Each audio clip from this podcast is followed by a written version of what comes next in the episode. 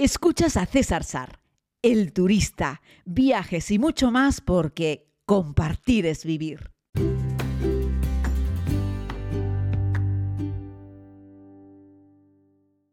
Saludos a todos y a todas, querida comunidad. Vamos con un nuevo podcast donde les propongo que nos sumerjamos en destinos turísticos donde poder disfrutar de un buen arte urbano. Decirles que me encuentro un poquito mejor desde catarro, vietnamita, COVID, gripean, va a saber muy bien. Ya he terminado con toda la pauta de los antibióticos y poco a poco estoy un poco mejor, aunque he tosido mucho. Agradeceros la gran cantidad de mensajes que estoy recibiendo de personas de la comunidad que dan ánimos Quiero destacar, por ejemplo, el de Joan. Hola César, muy buenas. Simplemente quería nada enviarte un mensaje de ánimo, de fuerza para estos días que estás un poquito más fastidiadillo con todo el con todo el constipado barra gripe barra COVID vietnamita, pero vamos, seguro que en unos meses miras atrás y te ríes del, del obstáculo este que te está tocando pasar. Ya verás cómo te recuperas más pronto que tarde. Y, nada, agradecerte también los podcasts que los estás dando estos días, incluso estando en estas condiciones. Eh, a mí personalmente me ayuda mucho, los escucho cada día, eh, miro atrás también los que me he dejado y siempre me sorprendes. Así que nada, eres mi compañero de, del día a día en el coche te escucho a todas horas y me encanta escucharte. Son, vamos, unos podcasts increíbles. Gracias de todo corazón. Bueno, pues gracias a ti, Joan, y sirva esto como extensible a toda la maravillosa comunidad que hemos formado y que además, como dedico generalmente el primer minutito del podcast a contaros un poco dónde estoy o qué estoy haciendo o cómo me encuentro, pues encima, pues, pues nos vamos llenando mutuamente de cariño y, y bueno, me mandáis mensajes tan bonitos como este que me ha mandado Joan, pero han sido unos cuantos más en todas las plataformas, así es que gracias de corazón. Nos metemos ya de lleno en materia vámonos a hacer un recorrido por algunos lugares del mundo en los cuales podemos disfrutar del arte urbano. Lo he circunscrito fundamentalmente a todo el tema de arte en exteriores, arte al aire libre, hay muchísimos más, ahora que se han puesto tan de moda los murales en un montón de lugares, han pintado las eh, fachadas feas y horribles que había, algo que me parece sensacional. La lista sería interminable, he hecho una selección, ¿vale? Nos eh, vamos directamente a Berlín, la capital de Alemania, eh, porque bueno, tiene unas cicatrices históricas eh, relacionadas primero con la Segunda Guerra Mundial y después con los años de Guerra Fría que han hecho que haya renacido pues una vena artística en Berlín fantástico. Podríamos decir que es la cuna del arte callejero.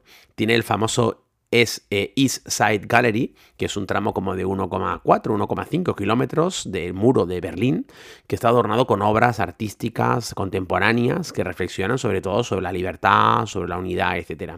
De esto os hablo también en la segunda temporada de la serie, al igual que os hablo también sobre Valparaíso, en Chile, un lienzo constante, en constante cambio, con muchas colinas que bordean, pues miran hacia el Pacífico, ¿no?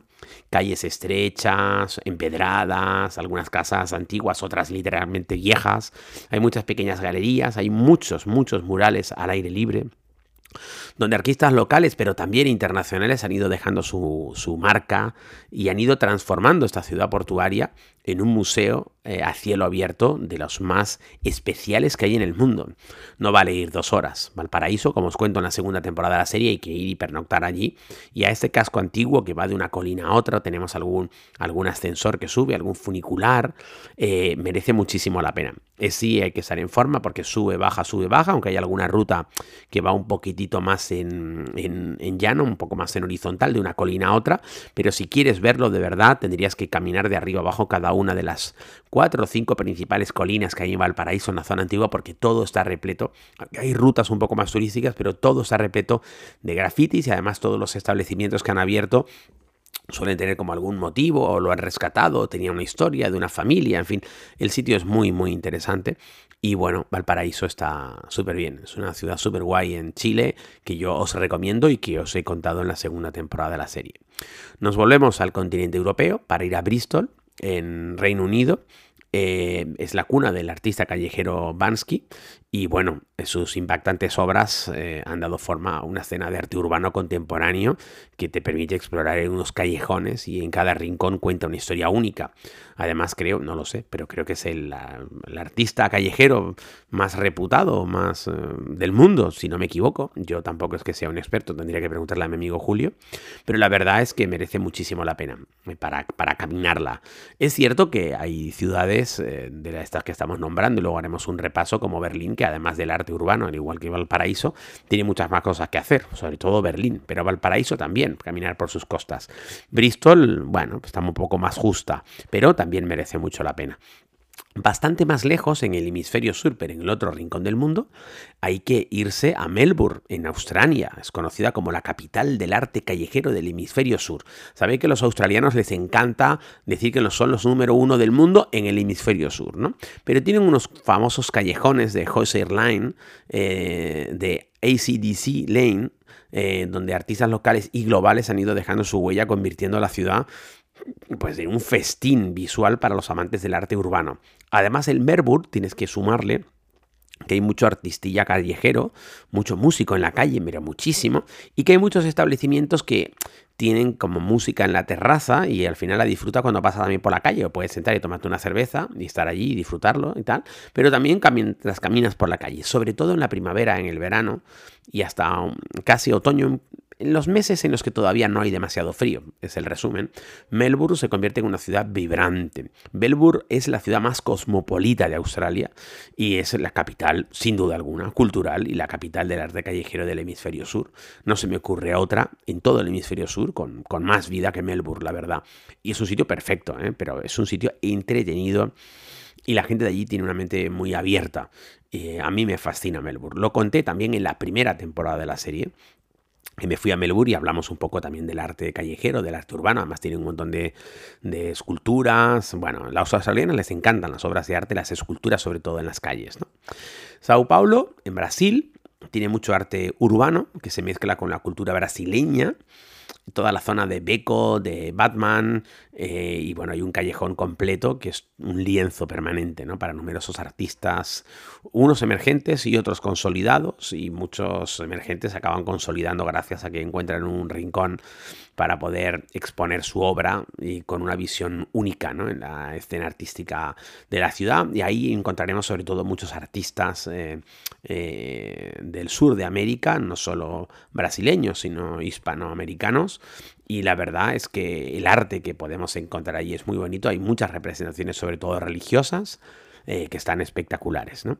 Eh, Wingwood, en Miami, del cual les hablé en la segunda temporada de la, serie, es un vecindario, fundamentalmente era un polígono que se ha ido transformando en una galería del arte al aire libre. ¿no?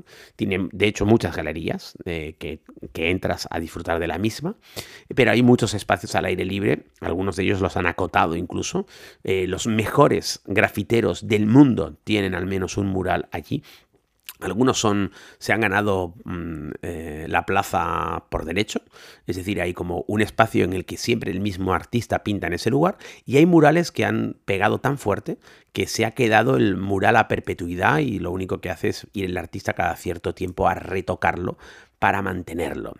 Es la meca del graffiti mundial, sin lugar a dudas, en esa cultura contemporánea y hay murales enormes y la gracia era que es era un espacio, era porque eso ha ido pillando tanta vida que ahora hay cafeterías y hay un montón de cosas alrededor de, de, que la gente quiere ver los murales. Y ya os digo que muchos están como en como solares que tienen dentro fachadas de zonas que eran parte de ese polígono y lo mantienen por la noche lo cierran incluso porque no quieren quieren evitar actos vandálicos porque ahí hay auténticas obras de arte con un valor incalculable y las quieren proteger de evitar que algún vándalo pueda ir y hacer cualquier cosa allí, ¿no? Y merece muchísimo la pena la visita. Es espectacular. Lo contamos en la segunda temporada de la serie. Al igual que en la segunda temporada de la serie, también nos fuimos a Medellín, Colombia, donde las esculturas eh, y murales de la rica historia de la ciudad los encuentras en todos lados. Pero sin duda alguna, Medellín es el estilo inconfundible de Fernando Botero, ¿no? Ahí tenemos el Museo de Botero, pero tenemos también la plaza delante del museo, un arte moderno, el Parque de las Esculturas, donde cada pieza es una historia y es absolutamente única. Y bueno, refleja la resiliencia, la transformación de la ciudad a lo largo del tiempo. Botero, el artista vivo más eh, valorado, ¿no? mejor cotizado del mundo y además un tipo muy generoso. Y hay un montón de obras en la ciudad, pero sobre todo en aquella plaza principal hay un montón de estructuras, de, esculturas de Botero. Es un auténtico regalo. Aunque no te guste demasiado el arte, las esculturas de Botero son siempre muy llamativas, muy, muy, muy cercanas. Me encanta, me encanta, soy muy fan. Y Medellín es el lugar, es su ciudad, es el sitio en el que puedes encontrar mejores ejemplos y más cantidad de ellos. Y luego entra al pequeño museo, por supuesto, pero en la calle ya vas a encontrar un montón de cosas además de que Medellín, más allá de Botero, tiene también un montón de calles con un montón de, callejones, con un montón de murales, murales muy largos, no de demasiada altura, son murales de 2, 3 metros de altura, pero a lo mejor tienen 15 metros de largo, y te van contando una historia, son muy bonitos. Lisboa, en Portugal, tenemos el barrio alto, el arte callejero cobra vida, eh, pues, casi en cada esquina, ¿no? Grafitis coloridos, pero también hay instalaciones como un poco más efímeras, hay una importante escena artística eh, y bueno, habla de la energía, de la creatividad de la ciudad, habla un poco de lo que fue por Portugal en sí, ¿no? Un gran imperio de navegantes. Eh, eh, y bueno, hay una gran fusión entre la tradición y la modernidad en, Lisboa, en el arte urbano. Es un arte diferente al que podemos encontrar en Brasil, y eso que son pueblos hermanos, pero estos son mucho más europeos, ¿no? Son menos latinos. Pero sin lugar a dudas, Lisboa tiene un montón de rincones, los puedes encontrar, hay un montón. De todos los lugares que estamos visitando hay páginas web dedicadas en exclusiva a poder mostrarte cuáles serían los lugares más representativos o más bonitos. ¿no? Mm, quiero añadir, y no está en la lista de los sitios de los que les voy a hablar, pero quiero añadir San Francisco, donde he estado ahora, que solamente caminando por Mission Street ya vas a tener miles de murales, y no, no está en la lista de los sitios, pero es que hay tantos lugares en el mundo con murales y muy bonitos que son realmente llamativos. Eh, volvemos a cambiar de continente, nos vamos al continente africano, nos vamos al sur, nos vamos a Ciudad del Cabo. El vecindario de Bustock es un lienzo con, expresiones artísticas impactantes. Ahí hablan sobre todo el tema del apartheid, hablan sobre el problema del racismo, hablan sobre la opresión, hablan sobre la libertad, hablan sobre Mandela. Eh, es un manifiesto a la diversidad, a la complejidad de la sociedad sudafricana, eh, porque es una sociedad muy compleja. Os recomiendo siempre la película Invictus, que merece muchísimo la pena. Habla de la gran lección que, que dio Nelson Mandela. De hecho, os la recomiendo en un video podcast también, os hablo sobre ella. Merece muchísimo la pena ver Invictus. Está basada en hechos reales, ¿no? Nelson Mandela, después de pasar, no sé si fueron 28 años en prisión, en vez de pedir venganza, lo que pidió fue unidad y se acercó a la comunidad blanca a través de, eh, del, rugby, ¿no? Y, acercó el rugby a la comunidad negra, que hasta ese momento los negros solamente jugaban al fútbol, pero no al rugby, ¿no? Y bueno, es muy interesante. Ciudad del Cabo tiene mucha cultura y mucha historia, y sobre todo el arte urbano está encaminado a recordar aquellos tiempos, expresiones algunas duras, pero reales y que merece la pena ver, ¿no? Si nos vamos un poco más lejos, nos vamos hasta Tokio, en Japón, donde está el distrito de Shibuya, eh, que tiene una fusión de arte urbano con cultura pop. Hay murales vibrantes, eh, pero también hay muchas instalaciones interactivas que se consideran arte, porque hay muchos paneles que lo que están haciendo es mostrar arte callejero, no solo anuncios, eh, sino arte callejero. De hecho, también muchos anuncios de los que se exponen en las pantallas de Shibuya hoy en día están, están considerados arte, porque además son anuncios monotemáticos y que solamente se exponen en las pantallas de Shibuya, no en otros sitios. Es decir, hay marcas que generan un anuncio muy creativo eh, a modo de obra de arte y solo lo exponen ahí, no lo exponen en otras pantallas en otros sitios. Y esto lo, le confiere al barrio de Shibuya un carácter único. Te puedes ver una gran marca poniendo un mural digital y que solo lo estarán poniendo allí, no lo estará poniendo también Times Square, por ejemplo. Y esto lo le hace único. Y esa mezcla de algo como más antiguo, el graffiti típico, con pintura, mezclado con esas pantallas, la verdad es que es un sitio increíble. Y luego, pues, podríamos terminar por Buenos Aires, en Argentina, el barrio de Palermo, Soho, se convierte en un escaparate de creatividad. Ahí también hay muchas, muchos grafitis, muchos murales, y ahí reflejan mucho la esencia argentina, hablan mucho de su pasado, hablan mucho de, las dictaduras que han tenido que, que soportar, de los pesares, hablan también del tema de, pues cada lugar con sus grafitis suele hablar de las cosas que preocupan a la gente del lugar, en este caso también del tema de las Malvinas, y bueno, pues el pasión, la pasión por el tango, manifestaciones, pues yo qué sé, pues del fútbol, por supuesto, Maradona, que lo encuentras en un montón de grafitis allí, pero hoy en día también hay grafitis de mesa, de Messi, pero también hay del mate, de la representación gastronómica, hay unos murales ahí que representan, yo que sé, un asado, una tirada asado, que dan ganas de meterte en el mural para comerte la carne, etcétera.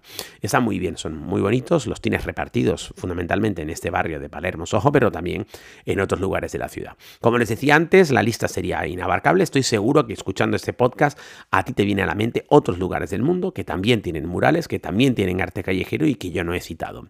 Cuéntamelo porque me va a gustar mucho escucharlo o leerlo y nos volvemos a encontrar mañana. Sabéis que este podcast lo hago en directo cada día, sin cortes, sin interrupciones. Hoy es martes 19, intentando dejar atrás este catarro o como demonios se llame que me he traído de Vietnam y que me acompaña ya demasiados días. Gracias querida comunidad. Regresamos mañana. Gracias por escuchar este podcast. Puedes suscribirte si aún no lo has hecho aquí mismo donde estás escuchando. Además puedes ver más contenidos en YouTube, Instagram y Facebook. Búscalo como César Sar. Es todo gratis porque compartir es vivir.